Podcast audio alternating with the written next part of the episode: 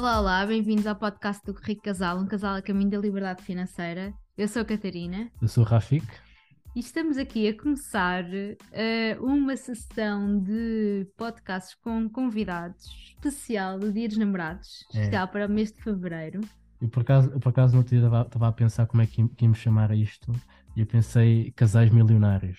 Embora pode, pode, podem não ser, mas vão ser de certeza. Um pensamento, não é? Então em tempo, não é? Que é esse o objetivo. Exato, é isso mesmo. Uh, os primeiros convidados do, de, desta sessão de namorados são os nossos é um querido casal que participou na nossa, no nosso MLF. Uhum. É? é? o Pedro e a Joana. O Pedro e a Joana. Muito parabéns, muitos parabéns e bem-vindos aqui ao nosso, ao nosso episódio. Podem se apresentar agora, podem falar. Olá, isto é uma grande responsabilidade, esta apresentação. Eu realmente sou o Pedro. Olá, sou a Joana. E pronto, nós somos, nós pronto, vamos fazer aqui o nosso, aqui a nossa sessão convosco, uh, falar um bocadinho da nossa, da nossa realidade, não é? E da vossa experiência. Mas antes aqui de, de avançarmos, queríamos fazer aqui uns pequenos disclaimers. Em primeiro lugar, não sei se, se, já ouviram, mas vão ouvir certamente. A Leonor continua aqui connosco a participar em todos os nossos, os nossos episódios e a fazer os seus barulhinhos, portanto não estranhem, já sabem o que é que é. Exatamente. Um, mas, ah, recados. Já sabem que uh, podem seguir o, o podcast no Spotify, no Apple Podcast, etc. Pôr 5 estrelas, uh, carregar nas estrelinhas, né? Mais o quê? E enviar para os amigos. Enviar para os amigos. WhatsApp. E eu queria, eu queria, eu queria antes de mais uh, reforçar efetivamente uh, o, o, privilégio de vos termos aqui, porque, querendo ou não, nós sentimos que, que, que somos quase os, os, padrinhos, entre aspas, aqui do Pedro e da Joana. eles são as pessoas por trás do, do, do, do da página Doctors on Fire. Uh, e, e, eles foram, foram nossos alunos no, no Método Liberdade Financeira e, eu fico mesmo feliz por poderem ser os primeiros, o primeiro casal aqui neste, nesta série de episódios do mês de Fevereiro. Portanto, bem-vindos. Eu sei, eu sei que vocês estão nervosos, uh, não se preocupem, que é mesmo uma conversa tranquila uh, e, e, nós também estamos nervosos deste lado. A Catarina está aqui a tremer-se toda também. Uh, mas, mas faz parte. Portanto, bem-vindos outra vez. E antes de irmos aqui, se calhar, à primeira pergunta, falar da GoParity. Sim. Uh, a GoParity é o patrocinador aqui do, do, do podcast, uh, é uma plataforma de investimento em projetos sustentáveis, em que nós, como investidores, podemos colocar o nosso dinheiro a render e a financiar projetos que têm como objetivo melhorar o mundo. Então, começando por aí, um, temos o, o link um, aqui na descrição para poderes abrir a tua conta e poderes resgatar os teus 5 euros gratuitos.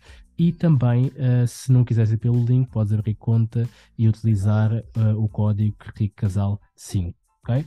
Dito isto, passar aqui a bola aqui ao Pedro e à Joana uh, para, para fazer aqui a primeira pergunta que é um, falar um bocadinho de vocês, que é o que é que vocês fazem, como, uh, como é que vocês conheceram, uh, falarem um bocadinho de, de vocês. Não sei ok. Se queres falar tu. Sim. Uh, olá, outra vez. Espera, espera, vamos fazer, vamos fazer, desculpa, Joana, vamos fazer aqui uma brincadeira no como é que se conheceram. Ai, mas espera, não vai dar. Ia dizer para, para a Joana ir dizer e depois o Pedro dizer para ver se coincidia. Mas vocês estão um lado do outro. Esqueci-me desse pormenor, desculpa. Ela está em modo, em modo de solteira. é mesmo, era isso, era essa a ideia. Mas pronto, já, desculpa.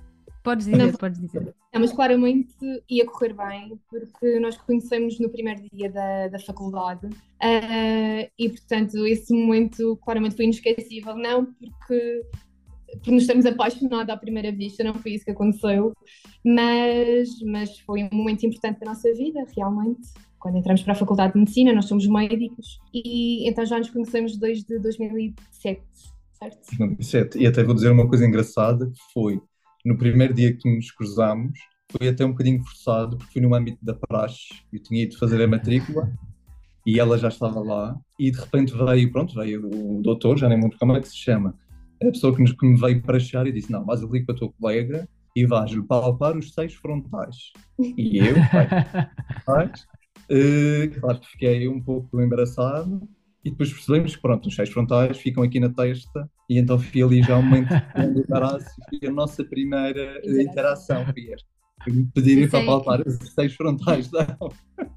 que é Isso é engraçado que um, eu, apesar de não ter tirado medicina, como vocês, eu sei onde é que são os seis frontais, porque isso é uma coisa típica da praxe. Eu, como pronto, tirei, tirei o curso em Coimbra, aprendi logo isso, né? O Rafik deve ter ficado assim, pensar, então e agora como é que ele se desenvencilhou dessa coisa de palpar os seis frontais? Eu, eu, eu, ia logo a palpar, né? Mandaram-me a palpar, eu ia logo a palpar. Estou a brincar, né? Mas, mas não fazia ideia que os seis frontais. Eu, eu admito que muita gente que esteja a ouvir isto esteja a pensar, mas quais seis frontais?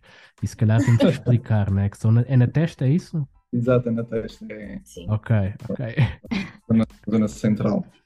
Uh, mas pronto, então vocês entraram os dois um, no primeiro ano, ou seja, vocês eram do mesmo ano. Sim. Boa. Fomos, fomos, da mesma turma sempre, até o sexto okay. ano. O primeiro ao sexto ano da faculdade.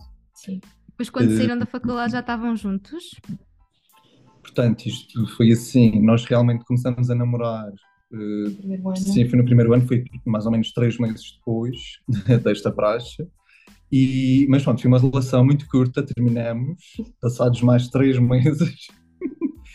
e, e, pronto, depois fizemos, fizemos a faculdade, ficamos sempre amigos, portanto, tendo aquele primeiro período conturbado após termos terminado, mas depois retomamos logo uma amizade, fomos muito amigos, um, fazíamos sempre várias coisas juntos, frequentávamos muito a casa um do outro, e até que tivemos vidas completamente, em termos amorosos, completamente separados, ela teve os namorados dela, eu tive as minhas, e depois, no último ano da faculdade, voltamos então a ficar juntos, até hoje. Portanto, foi, foi uma relação no primeiro e no sexto, e no último, e não do primeiro ao último. Sim. Uh, pronto, é, achamos até que é uma história engraçada. Mas sempre uh, amigos. Sim, sempre amigos. Até que no sexto ano, quando revelamos que estávamos juntos, todas as pessoas à nossa volta diziam: Ah, não estávamos juntos há mais tempo, isso era óbvio. e não era nada óbvio para nós sempre tivemos a nossa vida e olhávamos um para o outro como amigos. E então foi engraçado saber isso, que à volta toda a gente já sabia e nós não. Que giro. Olha, e em relação a esse período da faculdade, um, e pensando e fazendo aqui a conexão com a parte já meio financeira, não é? Que é, vocês passaram seis anos uh, na faculdade, né? tiraram medicina e medicina tem características específicas em relação a, aos outros cursos, não é? Porque é mais longo uh, e como é que se passa, ou seja, como é que era a vossa visão em relação, por exemplo, à parte financeira dessa, dessa altura uh, da faculdade? Vocês tinham tipo aquelas, aquela, aquele comportamento louco de festa, noite, jantaradas e tudo mais? Como é que era aí o vosso perfil em relação à altura da faculdade? É que eu posso, posso dizer a minha eu era aquele gajo que eu ia só à faculdade para as aulas, depois basava e eu, tinha, eu praticava atletismo, então eu saía da faculdade para ir, eh, para ir treinar. Uh, na altura eu já trabalhava, então, por exemplo, eu, eu ia para a faculdade o tempo mínimo. Mas, por exemplo, a Catarina não. A Catarina era aquela pessoa que ficava lá a jogar as cartas e, e tudo mais. Né? O, Rafika, vou dizer, o Rafika é aquele que nós chamávamos de foquinha, que é, ficava na fila da frente, uh, bater palminhas aos professores, pronto, claro, é que é foquinha. Tirava as notas, não, não era esse o objetivo. claro. Muito bem. Contemos lá. Em relação a isso, pronto, a nossa, também acho que é importante dizer, nós, nós estudamos fora da nossa área de residência. Portanto, isso daí já traz alguns, alguns desafios em termos financeiros. Tínhamos uma responsabilidade, se calhar, acrescida nessa fase. Os nossos pais davam-nos o dinheiro, davam literalmente o dinheiro e nós não podíamos esbanjar. É? esbanjar. Tínhamos que realmente gerir, fazíamos as nossas compras, tínhamos que comprar os livros, as fotocópias, portanto, todas, todas essas coisas. E para além disso, claro que também tínhamos os nossos momentos de lazer, como é óbvio, mas sempre muito controlado. A Joana um pouco mais controlada do que eu, talvez, um, mas realmente sempre houve, portanto, isto para dizer que desde o início a faculdade até foi quase um mote para aumentarmos um bocadinho a nossa, a nossa capacidade de gerir, gerir o dinheiro. Um, porque não íamos Sim, estar pedir acaso, eu notava muito isso no, nas pessoas. Eu tirei o curso no sítio onde, onde vivo, onde vivia com os meus pais, mas notava muito isso nas pessoas que, que vinham, de, que estavam de fora, ou seja, estavam fora da, da área de residência deles, que é como eles tinham que gerir o dinheiro que, o, que os pais lhes davam e como já era um grande esforço financeiro para os pais, muitas vezes, tinham que pagar a casa também, não é? um, acabavam por desenvolver ali algumas skills de gestão financeira uh, logo desde o início na faculdade que se calhar outras pessoas não, não teriam que fazer. Portanto, vocês, vocês também tiveram que fazer isso, não é? Tiveram logo que aprender ali a gerir o dinheiro e aí se calhar a comer mais vezes massa com atum, não é? Para, para conseguirem pronto, usar o dinheiro noutras coisas, né? Em cerveja e assim, né? E comer muitas vezes na cantina. Isso. Uh, pronto, Boa. tínhamos essa, essa vertente. Boa. Isso é interessante porque, é assim, eu acho que esse período, principalmente para quem se afasta de casa, para quem sai da casa dos pais e começa a ter essa responsabilidade de, de pagar e de saber gerir o seu dinheiro para poder sobreviver até ao final do mês, por assim dizer. Uh, tem duas componentes. Uh, acho que tem essa componente do ganho de consciência e se calhar é o momento em que a pessoa até pega nessa informação e torna-se uh, financeiramente responsável, mas também deve haver a outra versão da pessoa que, que se perde ali um bocadinho e que. Porque é, porque é, é uma escolha, acho eu, relativamente difícil para alguém, para, para, para nós quando somos jovens, né? que é de repente temos uma grande fatia dos nossos grupos de amigos que é tipo festa e gastar e tudo mais, e depois um, uma outra responsabilidade que é efetivamente de ok, eu tenho este dinheiro, eu recebo este dinheiro dos meus pais e tenho que ser responsável porque não pode chegar até ao final, até ao final do, do não, pode, não pode acabar antes do final do mês. E a minha pergunta até é: eu não conheço ninguém que tenha, tenha feito medicina. Uh, vocês acham que, que é diferente, o, ou seja, por exemplo, o vosso comportamento era um comportamento comum uh, ao pessoal de medicina ou era tipo uma exceção essa, essa responsabilidade financeira? Não. Pelo menos os nossos amigos mais próximos tinham um comportamento muito semelhante ao nosso. Uh, realmente tínhamos muitas pessoas deslocadas, tínhamos poucos colegas que vivessem na zona da faculdade e então víamos que toda a gente era muito responsável e contida uh, nestas coisas. Era uma preocupação geral. E 2007, okay. 2007, 2008, 2009, 2010 foram anos difíceis, no geral. Portanto, uhum. tivemos aquela crise importante e isso reflete-se um bocadinho na nossa vivência da faculdade. Isso, de qualquer maneira, claro que fazíamos sempre as nossas gestões, porque havia a nossa gestão financeira para conseguirmos fazer aquilo que queríamos, porque realmente existiam algumas festas-chave, digamos assim, obrigatórias, alguns eventos que nós também gostávamos de ir, tínhamos o exemplo das Olimpíadas, que gostávamos bastante okay. de ir, que era preciso realmente uh, algum dinheiro, porque envolvia uma viagem, envolvia dormir fora algumas noites, e realmente, pronto, havia essa poupança, havia essa gestão, se calhar já de antemão, para conseguirmos realmente fazer isso sem pedir mais dinheiro aos pais, que às vezes tinha que acontecer, depois acontecia. Okay. Uh, mas acho que não, não nos privou assim de, de, grandes, ou seja, não vimos diferença em relação às outras pessoas, acho que não. Sim, e não vivíamos em sofrimento. Não, não. Pois isso é Bem. importante dizer, porque, porque, por exemplo, a Catarina estava a dizer, ah, comer massa com atum. Uh, e, e, nós tivemos um episódio com, com, com a Fire uh, e, ela, e ela é uma pessoa que gosta de massa com atum. E ela tem uma, uma questão muito específica que é, as pessoas olham para as contas dela e dizem tipo, tipo quase como se estivessem a ofendê-la do género ah, parece que, ainda, parece que ainda vives na faculdade e tudo mais. Não, pá, se uma pessoa gosta de massa com atum, está tudo bem, não é, não é, esse, não é esse o ponto. Mas dito isto, uh, porquê medicina? É, assim, difícil. É, é, uma pergunta difícil e é fácil ao mesmo tempo. Uh, nós acho que, que é, uma, é, é comum esta ideia. Nós desde sempre, crianças, Sim. quando nos perguntavam o que queriam ser quando fossem grandes, era médico. Não, não, okay. Nunca houve outra. Aquilo quase que nasceu connosco, não sabemos explicar é um pouco estranho, mas realmente nem é que fôssemos muitas vezes ao médico, porque às vezes há essa, há essa situação, mas não, e pronto, normal. E, mas realmente era essa a resposta. E à medida que fomos crescendo, portanto, quando, quando já éramos menos crianças, realmente continuou e sempre fomos para a escola com este objetivo de sabermos que é difícil, porque realmente eh, pronto, existe uma maior competição, portanto temos que ter boas notas para conseguirmos entrar nas vagas que são limitadas e, e portanto sempre trabalhamos para isso, sempre foi esse o objetivo. Um, acho que é comum aos Sim, dois. igual para mim. Boa. Sabes que eu acho que, por exemplo, isto também é uma visão própria, né? Que é, uh, eu, tenho, tinha aquela impressão de que o pessoal às vezes ia para a medicina, uh, porque, pá, porque como sempre foram bons alunos, uh, chegam ali àquela fase em que têm nota para ir e, e eu, eu pelo menos tenho, tenho pode até ser um, um pouco um preconceito, ok? Que é, acho que alguns médicos uh, não são médicos por vocação, são médicos porque efetivamente pá, tinham boas notas e, e, foram. E eu acho que o facto de vocês trazerem isso, de que vocês já desde crianças que se lembram uh, que queriam ser médicos, uh, coloca essa, esse cunho de que efetivamente já era uma vocação, já era uma vontade, já trabalharam para isso. Não foi uma coisa que foi surgindo e a vida vos foi encaminhando para, para, essa, para essa área. E depois da faculdade, ou seja, imagina, qual é que foi tipo o principal desafio da faculdade? Tipo, por exemplo, provavelmente temos aqui pessoal que é médico, que nos, que nos, que nos ouve, há pessoal que será está a estudar medicina. Qual é que foi tipo os principais desafios e eventualmente como é que vocês ultrapassaram esses desafios?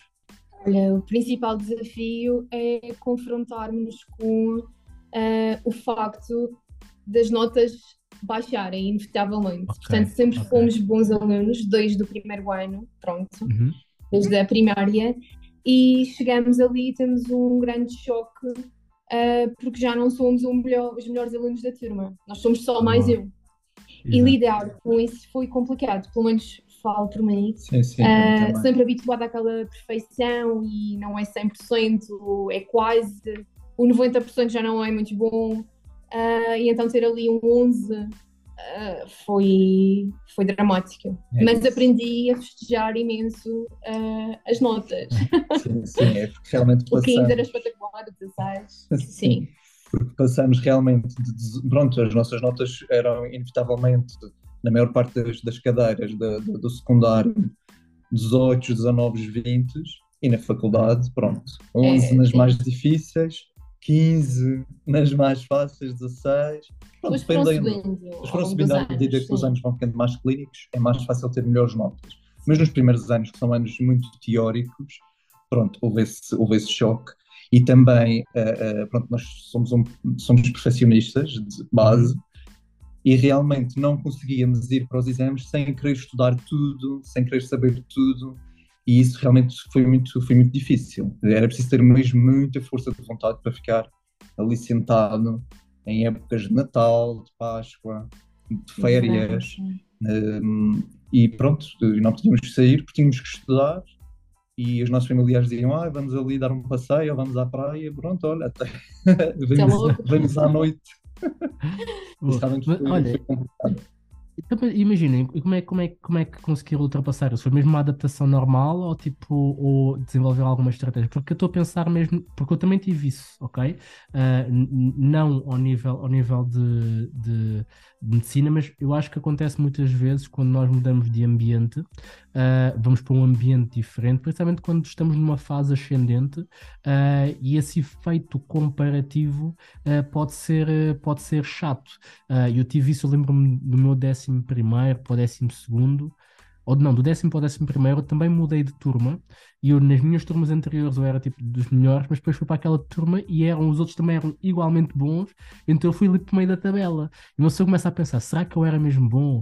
Será que não era mais fácil lá? Será que começa, começa a haver estas questões e eu lembro-me na altura de tê-las, eu acho que isso até acabou por piorar um bocado o meu desempenho, mas depois, quando eu comecei a perceber que, pá, não, é normal haver pessoas também uh, realmente boas e muito melhores que eu, e é importante estar neste ambiente porque isso vai elevar aqui o meu nível. E acho que isso também é igual do ponto de vista de quando falamos também de gestão financeira, quando falamos de, de liberdade financeira, de FIRE, não é?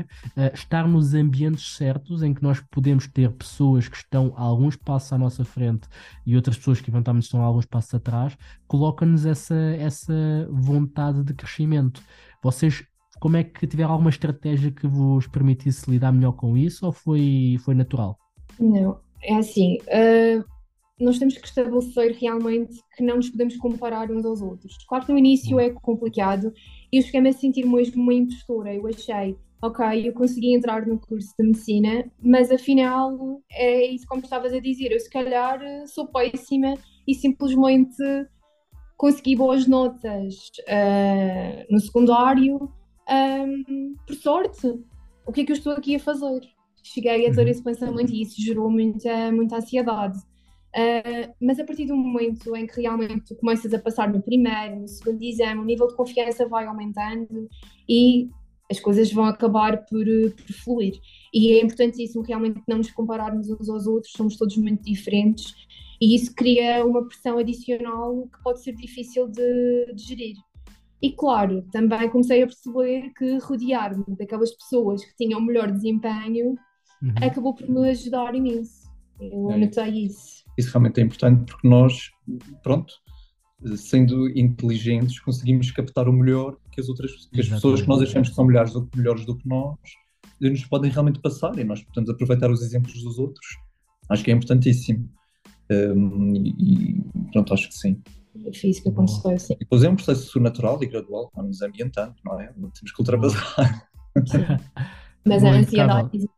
A ansiedade existe. Porque, porque eu, acho, eu acho que é isso, eu acho que tirando aqui uma aprendizagem, estamos a falar, estamos a falar de medicina, mas, mas estamos a falar de tudo, na verdade, não é? porque isto uh, é, um, é um princípio geral. Uh, nós, quando mudamos de ambiente, quando vamos para, alguma, para algum espaço que desconhecemos, uh, nós naturalmente tentamos tirar referências, tentamos tipo, pegar na nossa história e tentar adaptar ali ao, ao novo ambiente. E às vezes a expectativa versus aquilo que é o resultado gera ali uma, uma divergência que gera essa, essa ansiedade. E saber lidar com isso é extremamente importante, porque mesmo, mesmo uh, no Rico Casal, nós partilhamos o nosso património e, e partilhamos a nossa jornada, e eu tenho a certeza que há muita gente que se compara e inclusive nesta última turma a pergunta das pessoas é sempre como é que começaram, quando estavam lá, como é que estavam. Perguntas do género, tipo, como se pudessem replicar o nosso caminho.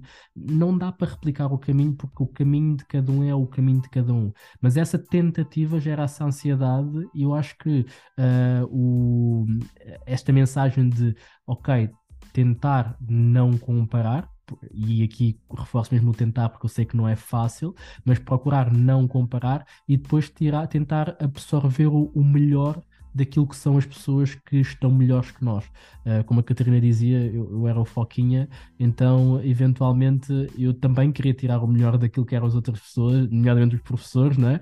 então uh, tentava, tentava posicionar-me uh, dessa forma. Olha, e agora passando mesmo para a vossa profissão hoje, ou seja, o que é que vocês fazem hoje como, como médicos? Portanto, nós somos os dois médicos de família, escolhemos, escolhemos esta especialidade há cerca, vai fazer agora quatro anos, e, e realmente, pronto, foi, é aquilo que nós nos identificamos. Uh, achamos que é uma especialidade, primeiro, aliás, eu até vou começar isto com uh, porque é que escolhemos, uh, não só pela vertente de o que é que faz o médico de família, mas também que tipo de vida que o médico de família tem. Boa, porque ser médico de família um, implica desde já algumas coisas que nós queríamos realmente abdicar nomeadamente uh, fins de semana, trabalhar aos fins de semana e trabalhar durante a noite. Estabelecemos isso no, mesmo no, no final do curso, uh, decidimos que não, nós não queremos uma especialidade que nos tire noites, que nos tire fins de semana, e portanto já daí foram excluídas muitas. Uhum. E, e depois percebemos que dentro da medicina aquilo que nós gostamos realmente é aquilo que o médico família faz. Portanto, nós conseguimos gerir a maior parte dos problemas de saúde das pessoas, conseguimos criar ali uma relação muito mais íntima no consultório com a pessoa e com a família, porque depois conhecemos ali todo o ambiente familiar, o ambiente social, eh, o próprio ambiente comunitário, as pessoas estão envolvidas ali naquela comunidade, naquela freguesia, digamos assim, e nós eh, vamos conhecendo, vamos conhecendo as pessoas e realmente acaba por ser uma consulta muito rica, que é aquilo que nós, que é que nós gostamos. Portanto, conseguimos muitas vezes resolver os problemas de saúde resolvendo os problemas familiares ou sociais daquela, daquelas pessoas. Uhum. E isso nos, realmente nos traz alguma gratificação e sentimos isso também da parte dos doentes, porque também fazemos com gosto, a verdade é essa. Eh, sabemos que muitas vezes é uma especialidade escolhida, um, atualmente até já não, mas há alguns anos atrás era, era a última escolha, era, bem, não, não consigo ser mais nada, vou ser médico de família. E, e também havia antes uh, os clínicos gerais, portanto, que não tinham a especialidade, se iam da faculdade e iam logo para o centro de saúde, também tinham uma formação um bocadinho diferente, e acho que criou-se ali um estigma com os médicos de família que hoje em dia está a desaparecer, porque acho que realmente uh, dedicamos, ao nos dedicarmos a isso, uh, eh, conseguimos realmente oferecer, oferecer muito às pessoas, às pessoas que, que cuidamos. Uhum. Boa. E, tá, Joana, tens aí alguma coisa a acrescentar? Não, nós também acabamos por escolher esta, esta especialidade porque gostávamos de, de muita coisa. Ou seja, gostávamos de ver crianças, de ver idosos, gostávamos da parte da cardiologia, da pneumologia, e então não há nenhuma especialidade que permita uh, trabalhar com todas, com todas estas áreas e com pessoas de todas as idades.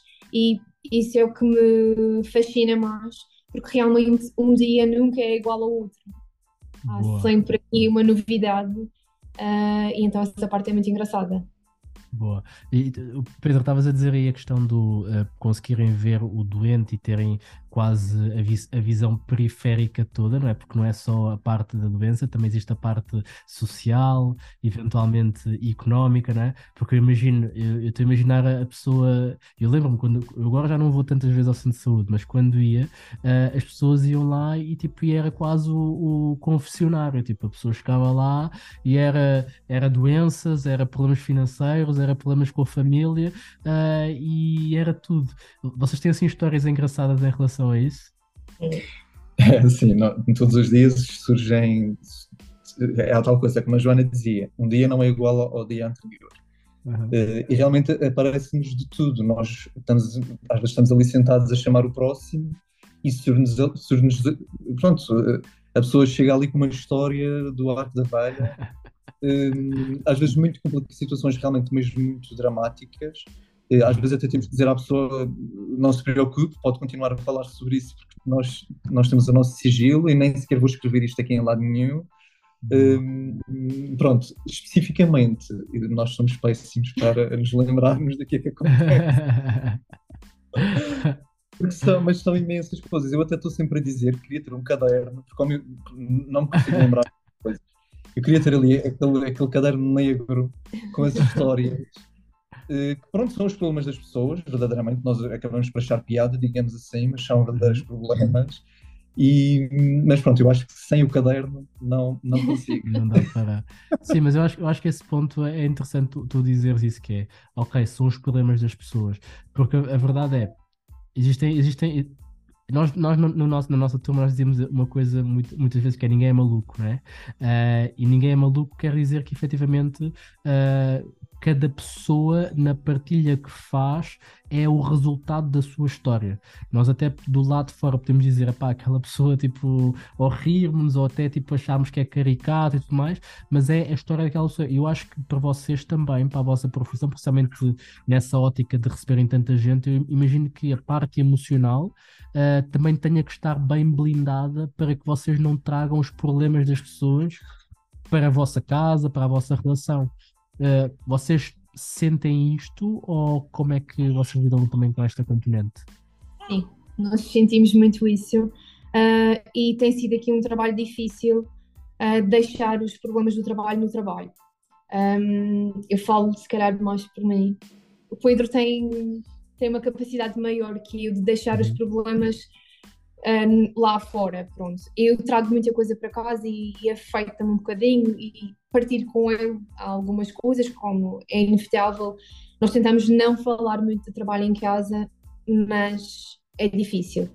Um, efetivamente há histórias que, que nos marcam bastante e é, é impossível ficarmos indiferentes, mas eu estou a desenvolver as minhas estratégias sem me tornar uma médica fria, que eu não quero que isso aconteça, mas também não me posso deixar envolver tanto um, com, com as situações.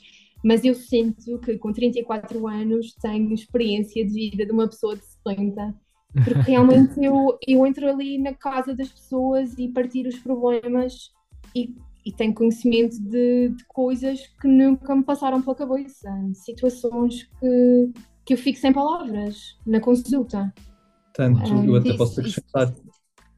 Uh, não, ia só acrescentar que até, até nos surgem no consultório questões que realmente nós não fazíamos ideia, como a Joana estava a dizer, nomeadamente em termos laborais. Por exemplo, eu agora lembrei-me de, de, de, um, já de dois casos semana, desta, nesta última semana que passou, de, por exemplo, patrões que fazem verdadeiramente bullying a mulheres que neste momento estão grávidas, E realmente a, a senhora entrar no meu gabinete e, e me dizer que realmente está a sofrer agressões verbais, está a sofrer represálias, uh, o patrão sempre a perguntar quando é que ela vai meter baixa, se vai meter, se não vai meter, é, realmente é, é, muito complicado. E esses problemas, realmente nós somos deparados com isso, nós ouvimos isso no geral, mas depois quando alguém nos senta à nossa frente e nos conta o que está a passar naquele momento, naquela vida, é realmente é, pronto, é muito e dramático.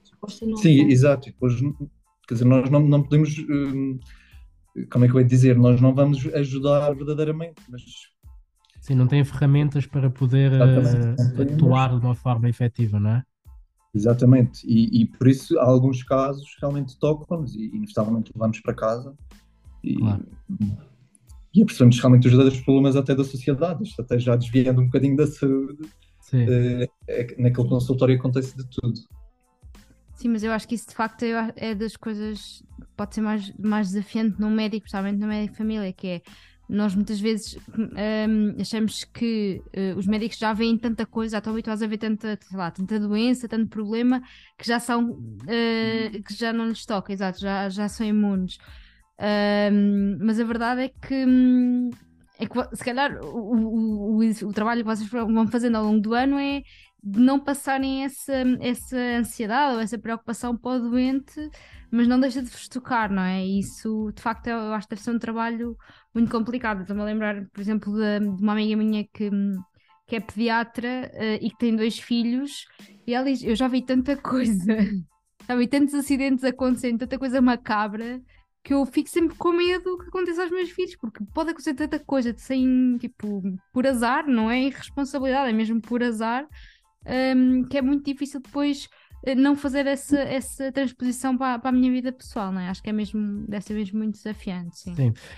Ser, ser, médico é uma profissão que eu respeito muito porque é das poucas profissões em que tu efetivamente uh, é, é, não, dá, não dá para se achar que se é. Não existe aquela ótica do aprende-se a ser médico aleatoriamente. Não, é uma, é, uma, é uma profissão com tanto nível de responsabilidade e que, mesmo aquela pessoa que é pouco crente, às vezes aparece naquelas pessoas de ah, isto é medicina, não, vou fazer coisas uh, de outra forma. Uh, quando chega um momento de desespero, pá, vai-se a todo lado, não é? E, e a medicina é, é, é, isto, é ajudar pessoas uh, naquilo que é se calhar a sua, a sua, a sua raiz mais profunda, que é o seu funcionamento.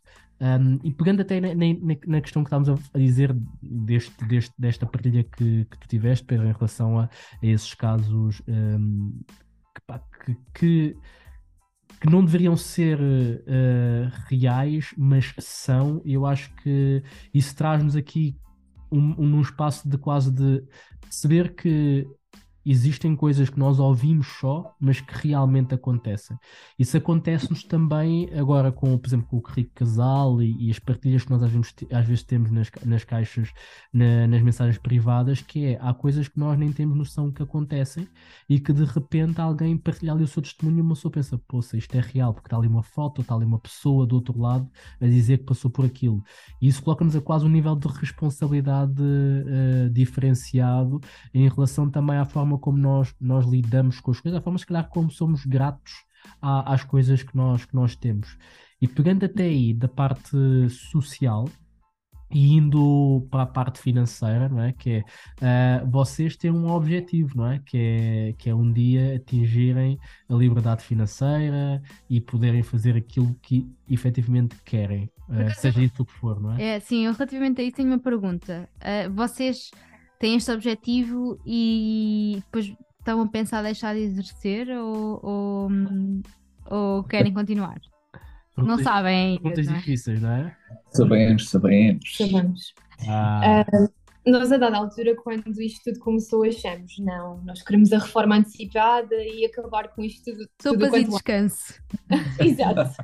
Uh, mas à medida que nós entramos aqui neste processo, realmente a nossa mentalidade vai mudando e só pelo facto de percebermos que temos, vamos chegar a um dia em que temos liberdade de escolha, de continuar ou não, já nos faz olhar para tudo de forma diferente. Uh, e percebemos que muito provavelmente não vamos querer abandonar a profissão, mas possivelmente reduzir a carga horária laboral um, e decidir onde queremos trabalhar. Pronto.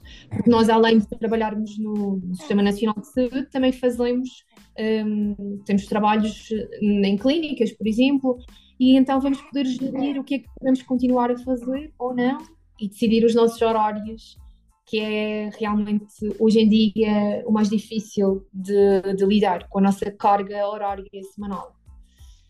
Mas quando é, quando é que surgiu isso? Quando é que vocês tipo, despertaram para esta questão das finanças pessoais, para esta questão da liberdade financeira, para esta questão dos, do FIRE? Quando é que isso aconteceu? Isto, um, isto aconteceu em várias etapas. A primeira etapa mais generalista um, também já era, já era basal nosso, nós sempre tivemos realmente controlo, eu sempre gostei de preencher, como é ia dizer, preencher folhas de Excel com as despesas, os objetivos, quanto dinheiro é que temos que guardar por mês para conseguir fazer X coisa. Portanto, isso sempre foi, sempre tivemos esse controle.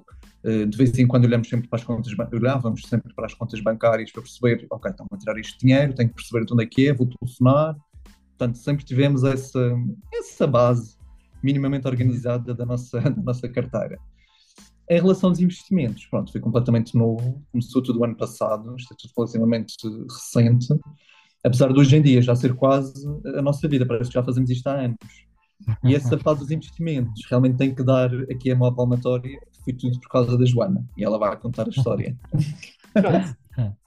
Portanto, os investimentos começaram no ano passado, mas um, esta, esta história de pôr o dinheiro a, a render começou em dezembro de 2021, não, 2020, okay. Okay. Uh, quando a minha gestora uh, de conta bancária ligou-me uh, a dizer para passar por lá, pelo balcão, porque tinha um produto para me apresentar. e eu até fui sozinha, acho que o Pedro estava de urgência nesse dia, fui ao banco para ver o que é que ela queria. E então tinha um PPR para okay. me apresentar eu não fazia ideia uh, do que, é que era um PPR, já tinha ouvido falar, mas achava que era uma poupança para, para a altura da reforma, pronto, basicamente era isto.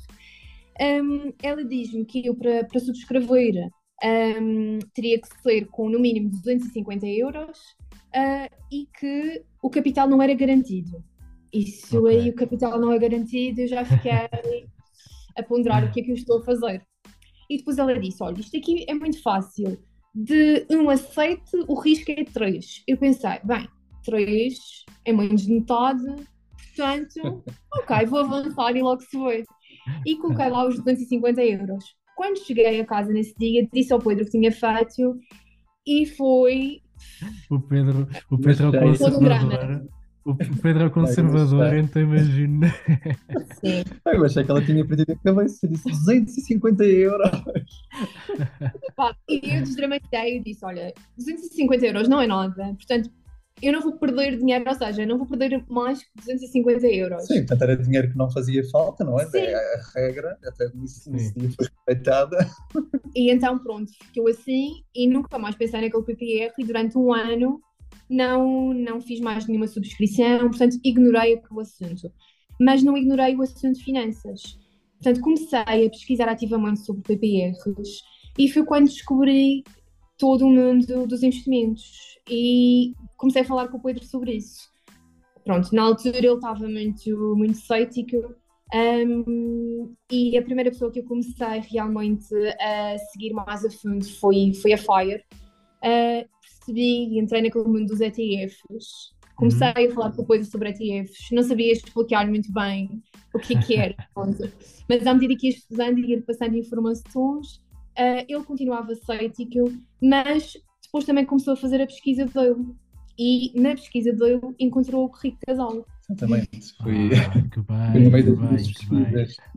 Um, mas isto ela, entretanto, abriu conta numa corretora. Eu também nem sequer quis olhar e disse: Olha, não, não vou fazer parte disso, não.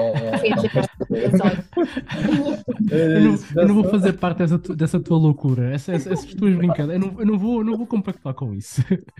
Foi literalmente isso. Literalmente. É porque eram, eram termos que não faziam parte da nossa vida, não uma corretora. Claro investimento, bolsa. Sim. Mas eu tinha Quer escolhido dizer, não... o ETF, portanto, eu fiz um estudo exaustivo Sim, e tinha escolhido o meu primeiro ETF. E então nós até estávamos fora, tínhamos ido ao casamento de uma amiga em, em Aveiro, um, e nesse dia estávamos no hotel e era, era já tarde, já era de noite, e disse: Eu vou comprar agora o meu primeiro ETF. E foi quando dei a ordem de compra e fiz uma asneira, comprei numa bolsa que estava aberta durante a noite, portanto paguei comissões altas, não importa. Mas lá fiz o meu primeiro investimento É à séria. O primeiro passo estava dado. Sim. E. A partir daí, eu realmente pensei, bem, vou ter que perceber melhor, porque senão ela vai-nos vai -nos destruir, vai-nos levar à bancarrota.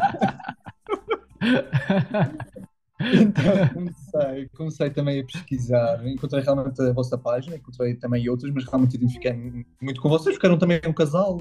Pronto, nós também estava, fazemos tudo em casal, portanto acho que fazia sentido. Então, olha, comecei a aprofundar realmente os temas. Neste momento, até, pronto, estamos com um interesse muito semelhante. Todos os dias lemos alguma mais. coisa, sim, eu até se calhar agora ando um bocadinho mais em cima das plataformas. Temos algumas plataformas em que é preciso ver se já temos dinheiro em carteira para reinvestir, portanto eu ando mais em cima, mais em cima disso. Um, e pronto, e claramente não voltava atrás. E o meu grande arrependimento é porque é que não começamos isto logo no nosso primeiro ordenado. Aliás, já naquela renda que os nossos pais nos davam para nós estudarmos para a Exatamente. faculdade, na faculdade. Exatamente. Se Ah, calhar já estávamos financeiramente independentes. É exatamente isso. Eu acho que esse é, um, esse é um arrependimento comum, porque nós também, quando descobrimos isto e olhamos para trás, pensamos: poça, tanto dinheiro que recebemos de idas a Angola e, e tantas coisas, tipo, se nós tivéssemos começado ali, pá, bastava ter começado no primeiro ano da faculdade, já estávamos financeiramente livres, como é que é possível esta informação não, não passar? Ah, E eu, eu, isso é um arrependimento comum. E estavam a partilhar a vossa história, estava-me a rir porque fez-me lembrar ah, lá no método ah, a, Jo- a Joana, a o Pedro é fundo de emergência sobre fundo de emergência do fundinho do fundinho. e a verdade é essa, é, é que, e é normal, atenção, porque eu acho que, e esta partilha da vossa, da vossa história, muita gente se vai identificar com isto, ah, porque a, a- a mudança de mentalidade em casal não acontece ao mesmo tempo. Ahm, vai acontecendo e, e este, este gatilho que, que, que o Pedro teve que é é melhor começar a estudar, senão ela vai por aí fora e daqui a pouco tem o dinheiro em, em sei lá, em ETFs, que eu nem sei o que é, que é isso, um ET, uma... E, e eu tenho que saber o que é que se passa aqui. Então é, é interessante ver que também, eh, o- e isso acho que é reflexo também do facto de vocês serem um casal unido, ok? Porque provavelmente num outro casal que não tivesse, se calhar, valores alinhados, aquilo que aconteceria era tipo crítica e quase proibição, ou do género tipo, o que é que estás a fazer ao nosso dinheiro, cobrança, não sei o quê. E não, é foi do género, pá, eu sei que tenho uma mulher inteligente ao meu lado, portanto ela está a fazer isto, eu tenho é que acompanhar, porque senão eu é que vou ficar aqui para trás e não sei o que é que ando a fazer aqui à, à minha vida. Então acho, acho isso interessante. E depois do ponto de vista da- desse momento para a criação da, da página, o que é que, qual é que foi o pensamento, qual é que foi a ideia? Em relação à página, nós já tínhamos até antes, não sei se foi antes, pronto, logo no início, quando começamos isto, lá está, o, o tema também surgiu muito e foi alimentado por páginas. Claro. Isso também foi, foi um grande gatilho. Um, e fomos também percebendo um, que se calhar até conseguíamos explicar as coisas de uma maneira descomplicada, contar um bocadinho da nossa história, que tem alguns pormenores que achamos que são engraçados. E, e pronto, então, mas também fui a Joana que abria a página. Lá está, nós vamos planeando, depois nunca damos o primeiro passo e então, pronto, ela decidiu, Sim. decidiu realmente Nós já abrir. tínhamos falado realmente várias vezes sobre isso e eu dizia, olha, eu acho que seria interessante partilharmos porque na altura hum, havia informação que eu queria e não encontrava facilmente e se calhar podemos partilhar isso. Ah, mas o Pedro dizia muito, ah, mas nós não vamos acrescentar nada, os outros já disseram tudo. Eu disse, sim, mas é a nossa história, a nossa história tem sempre alguma coisa de diferente. E pronto, isto foi atrasando, atrasando até o dia que eu criei uma página do Instagram. Eu não percebo nada de Instagram. Nós, eh, nós não tínhamos redes sociais desde 2013. Um, e portanto fiz uma pesquisa no Google como é que se abre como é que se cria um post e lancei. E o Pedro até ficou um bocado chateado nesse dia, do género, abriste uma página, lançaste para lá informação sobre ti eh, e disse, olha, ou alinhas ou não. E então o nosso segundo post é ele, efetivamente, aquilo não foi planeado, é o Pedro mesmo a alinhar no, naquela página. Vamos fazer isto em conjunto. porque quem viu o meu primeiro post foi apenas meu. Porque eu decidi avançar sozinha, mas ele juntou-se três dias depois. Mas aí está aí tá, o- aí tá o conselho, pessoal. Se estiverem a ouvir e estiverem a pensar em, em lançar um projeto para, o- para o mundo em casal, lancem primeiro e atirem logo o companheiro para, também para dentro, para dentro do projeto, que ele vai ter que, vai ter que acompanhar, vai ter que ser. Não é? Sim, eu até me estava a lembrar da- de uma sessão que fizemos na, para as finanças no feminino, eh, em que havia muito essa questão de pá, eu, eu já estou aqui nesta coisa das finanças, mas eu- o, o meu parceiro ainda não está nisto, como é que eu faço? E nós dizemos muito: olha, façam vocês, eh, deem o exemplo e provavelmente ele vai atrás, porque vai, vai começar a, a ver-vos e vai, e vai querer fazer igual. E aqui está o exemplo. tu, tu fizeste e o Pedro pensou: não, não vou ficar para trás nisto. Não, eu Não, Também e- quero ir. E atualmente eu eh, gero muito mais a nossa página que eu. Portanto, ele está, Lá está. super empenhado. O Pe- o Pedro, o Pedro tem, tem a mulher certa ao lado dele, porque ele, ele, é, ele é a pessoa que depois deixa- avança, mas precisa de alguém que, que empurra ali para o, para o campo de batalha. primeiro passo. Hum, portanto, ela realmente, tanto no- na- nos investimentos como na página, pronto, deu o primeiro passo e, hum, e realmente era, era, era o que eu precisava. Precisava daquele empurrãozinho, porque são, são áreas que eu, que eu adoro, sempre gostei de, de dinheiro, gerir, gerir, negociar contratos, sempre, sempre fui esse tipo de pessoa. Hum, e a tal gestão no Excel e planear e organizar e ler muito sobre os assuntos, também, também sempre, sempre fui assim. Ler os contratos, ver aquela linha para ver se tem direito a isto ou não. E já antes de ir falar com alguém, já tenho tudo lido e sublinhado, que é para não. Pronto, para não, para não aceitar aquilo que me dizem sem, sem questionar. Sim. Porque acho que muitas vezes o problema das pessoas realmente é esse: é, é fazer coisas sem ter o conhecimento. E, e de facto, pronto, estou, a, a aproveitar ao máximo tanto os investimentos como a página do Instagram. Boa. Olha, mas isso é interessante tu dizeres porque ahm, geralmente, e a Catarina tem algum- alguns amigos e amigas que são, que são, são médicos, ah, e geralmente acontece um efeito, um, um efeito específico dos médicos, que é ah, estudam muito, começam a trabalhar, começam a ganhar muito dinheiro. E depois desligam-se da componente financeira, porque ah, quase do género, como eu recebo muito, eu não tenho que me preocupar. Uh, e, e aquilo que está a dizer é que não, tipo, uh, eu sempre tive essa preocupação, já tinha uma- uma- um viés natural para isso, e eu acho que quando vocês diziam, ah, eu não tenho nada a acrescentar, vocês têm muito a acrescentar, porque mesmo da nossa audiência, há muita gente do ramo de saúde. Há muita gente que é enfermeiro, muitos médicos, uh, e que se calhar precisam de uma linguagem mais próxima e deste exemplo específico, dizer assim, pá, não, uh, é possível e se calhar até mais rápido, uh, eu sendo médico vou ter bons salários, eu consigo receber um, um bom, um bom montante e se eu tiver alguma estrutura, eu vou conseguir se calhar chegar a esse momento em que eu atinjo a liberdade muito mais cedo do que a média uh, das outras pessoas. E até vendo que esta questão uh, das finanças é um desafio para o setor, para o setor médico, um, a Ana Luísa da, da, da FinMed, que, que, é, que é contabilista, que, que, que trabalha connosco e que dá, dá mentorias lá no método, uh, ela também, o marido dela é médico. E ela criou a FinMed, Fin Med, não é? Seja, finanças para médicos, uh, porque os amigos, os amigos do, do, marido, do marido dela, tipo, não sabiam nada, tipo, não sabiam, tipo, não percebiam nada de IRS e, e o vosso setor tem muitas coisas específicas, uh, porque tem que abrir atividade, porque tem coisas aqui, coisas ali, e eles não sabiam nada, então ela resolveu, tipo, criar o projeto dela de contabilidade para médicos uh, por causa disso. Ou seja, para dizer o quê? Que já existem páginas, N páginas de contabilidade, mas não havia nenhuma específica para médicos. Então já existem várias pessoas a partilhar sobre a educação financeira, mas não existia ninguém tipo, a falar especificamente para médicos. Eu acho que a história conecta. Uh, e o facto de vocês conseguirem trazer analogias e, e comparações com histórias que outras pessoas passaram uh, acrescenta muito valor aqui ao, ao ecossistema e também por isso nós quisemos convidar-vos também para estar aqui connosco, uh, para partilhar um bocado da vossa história, para as pessoas vos conhecerem e poderem também seguir e aprender convosco. Sim. Eu até queria, queria completar e até voltar um bocadinho atrás em relação à questão de, de nós pronto, podermos aproveitar os altos rendimentos que temos para atingir a liberdade financeira mais cedo.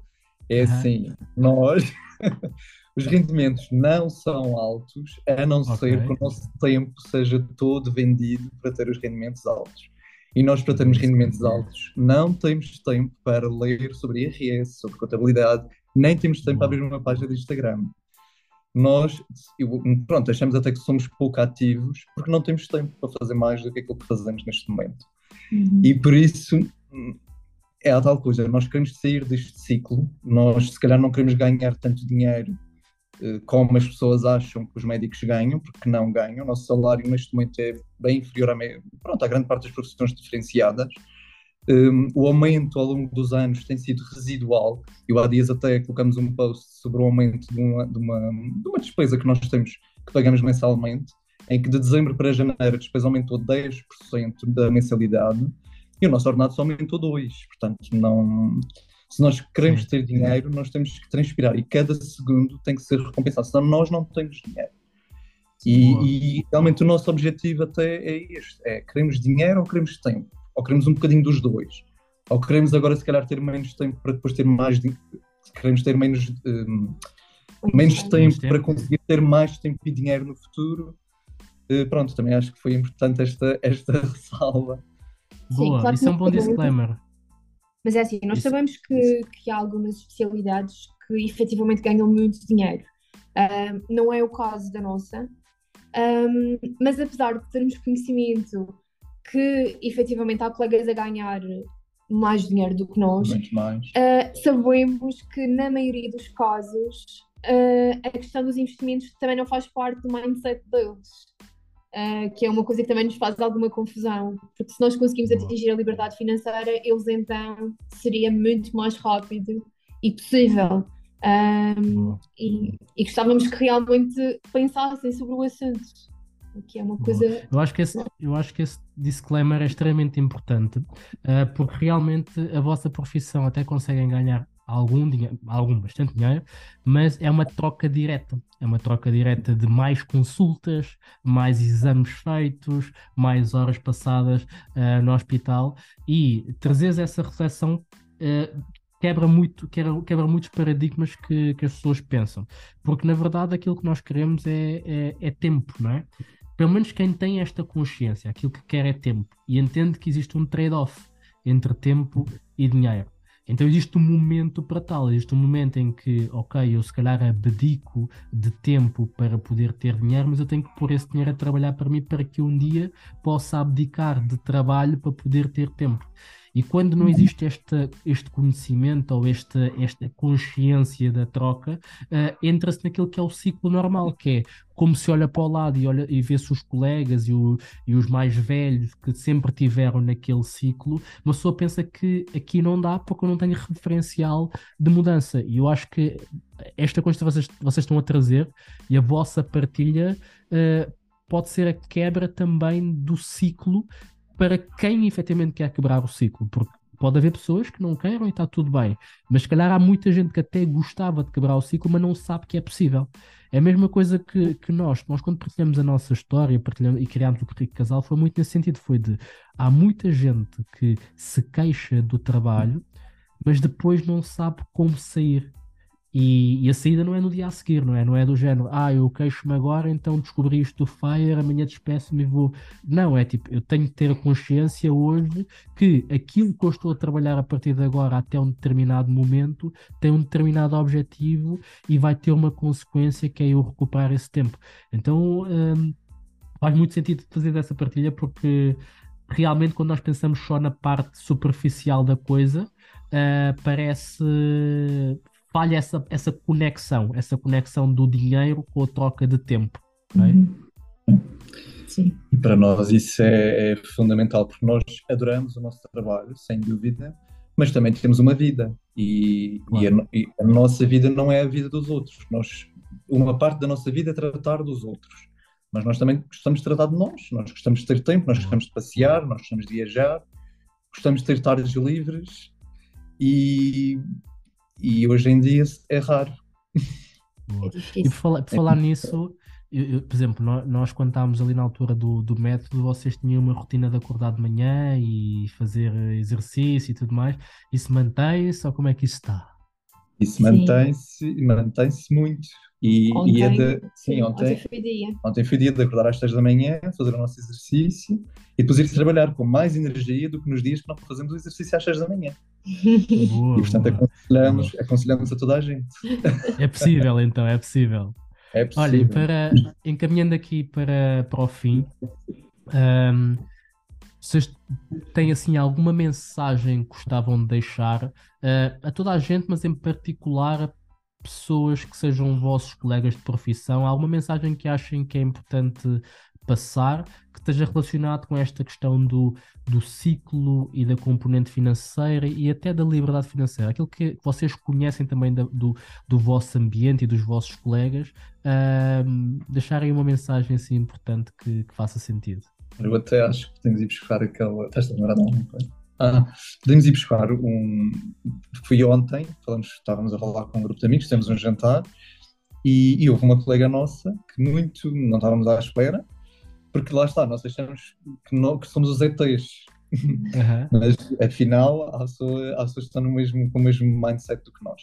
E ela realmente disse uma coisa que vai de encontro, que tem tudo a ver com a nossa profissão e, e- e se adapta a toda a gente. Portanto, o nosso trabalho é muito stress, muita responsabilidade, nós trazemos muitos problemas para casa. E, portanto, enquanto nós trabalharmos da maneira como trabalhamos, nós não temos praticamente energia na maior parte de- de- das semanas. Quando uma semana é assim muito completa, nós chegamos a casa exaustos, não queremos saber dos problemas dos nossos familiares, não temos energia mesmo para nada. Hum, e, e- e lá está, ficamos sem tempo, ficamos com um bocadinho mais de dinheiro naquela semana, e esta colega o que nos dizia era: olha, nós para sermos felizes, nós só precisamos de quatro coisas. Precisamos de paz, dinheiro, tempo e saúde. E realmente Ok. é isso que Faz nós temos sentido. que procurar. Nós temos que procurar a Mas paz, a tranquilidade, exatamente, em equilíbrio. O facto de nos trabalharmos muito, termos energia, aumentamos as responsabilidades, portanto, não temos paz. O nosso telefone toca e são pessoas a querer fazer consultas por telefone a toda a hora. Não, não é isso que nós queremos. Nós realmente queremos paz, saúde, dinheiro e tempo. E é isso que estamos à procura. À procura, não, é isso que estamos a, a trabalhar para A conquistar. a conquistar. Boa. Olhem, impecável, pá, adorei, adorei a conversa, aprendi imenso, ah, quebrei aqui alguns paradigmas que eu próprio tinha sem saber bem. E eu acho que uma conversa é boa quando isso acontece, quando ah, nos leva à reflexão, nos leva tipo a pensar fora da caixa, não ficarmos simplesmente aqui num espaço de, de coisas que nós já achamos que sabemos. E por isso, obrigado, obrigado por terem aceito uh, aqui o desafio de estar connosco aqui no, no podcast do Rico Casal. Uh, sei que foi desafiante, uh, espero que seja a primeira, a primeira de muitas vezes. Uh, e Pode ser que agora surja um podcast dos Doctors on Fire, quem sabe? Olha. Vamos ver, vamos ver. Foi assim que nós começámos. Nós fomos convidados para fazer eh, dois episódios de dois podcasts e depois pensámos, ah, isto até, até é giro, vamos experimentar. Foi assim. Eu, eu, eu acho, eu acho que a Joana já está a pensar em comprar Já- microfones. O. Pedro está ali Ela já comprou, na verdade. Ela agora vai, vai mostrar a conta. Não, não, não, não contabiliza. O, o Pedro, o Pedro está está com medo deste episódio a pensar, epá, lá, lá vai a Joana a tirar-me para mais uma e depois eu vou ter que andar aqui a conversar Ir sempre. atrás. Não, Mas sim, olha, obrigado. Obrigado Obrigada mesmo, do fundo do o coração. convite, gostamos muito. Ah, e pronto, efetivamente foi a nossa estreia e até correu melhor do que achava. Sim, nós gostamos. Nós também gostamos destas conversas. Aliás, o que nos aconteceu com a vossa mentoria quando nos inscrevemos, na véspera da mentoria começar ou no dia da primeira sessão, nós pensámos, bem, mas nós vamos agora ligar a câmara e falar para desconhecidos sobre a nossa vida. Queríamos voltar muito atrás, do género, não, vamos cancelar a inscrição. E depois, começando a falar, começando a falar sobre estes temas, nós não falamos com mais ninguém, não partilhamos com praticamente ninguém, eh, acho que é muito interessante, porque também é tal coisa, nós aprendemos sempre os- muito uns com os outros e vamos pegando no melhor de cada, de cada pessoa, e acho que isso é, é excelente. Boa. E Hum. gostaram do método? Gostamos, Gostamos. adoramos. E Eh, aconselhamos, sim. recomendamos, eh, acho que é um ótimo momento de partilha Uh, conseguimos perceber realmente as realidades das várias pessoas, técnicas que podemos utilizar para melhorar realmente a nossa vida e, e tomarmos consciência que às vezes é o que é preciso. Às vezes só precisamos que alguém nos diga. Uh, aliás, às vezes somos nós que nos respondemos a nós próprios uh, quando falamos em voz alta. E acho que o método foi, foi excelente para isso. Porque lá está, nós já tínhamos algumas bases, mas foi perfeito para arrumar as ideias, perceber que estávamos no caminho certo, que havia mais pessoas a pensar como nós, que é isso que também nos deu um grande, um grande incentivo. E por isso, olha, quem puder, que se inscreva e acho que vai ser muito interessante. E depois até tem, depois da mentoria, um outro, uma continuidade, não é? Sim, a comunidade, é sim. Uh, portanto, acho obrigado. que é uma mais-valia. Obrigado pelas palavras. Uh, e é como eu estava a dizer, há de ser a primeira de muitas vezes. Uh, vou ser convidado outras vezes, portanto, é só a estreia. E aqui o recado para quem, para quem está em casa, não se esqueçam de subscrever aqui o podcast, ranquearem com 5 estrelas, partilharem no grupo de amigos uh, e familiares e um, utilizarem o vosso, o vosso cupão RICCASAL5 para poderem resgatar os vossos 5 euros gratuitos na GoParity e nós vemos no próximo episódio aqui desta série de casais. Uhum. Beijinhos. Abraços. E muitos palhaços. Tchau. Tchau.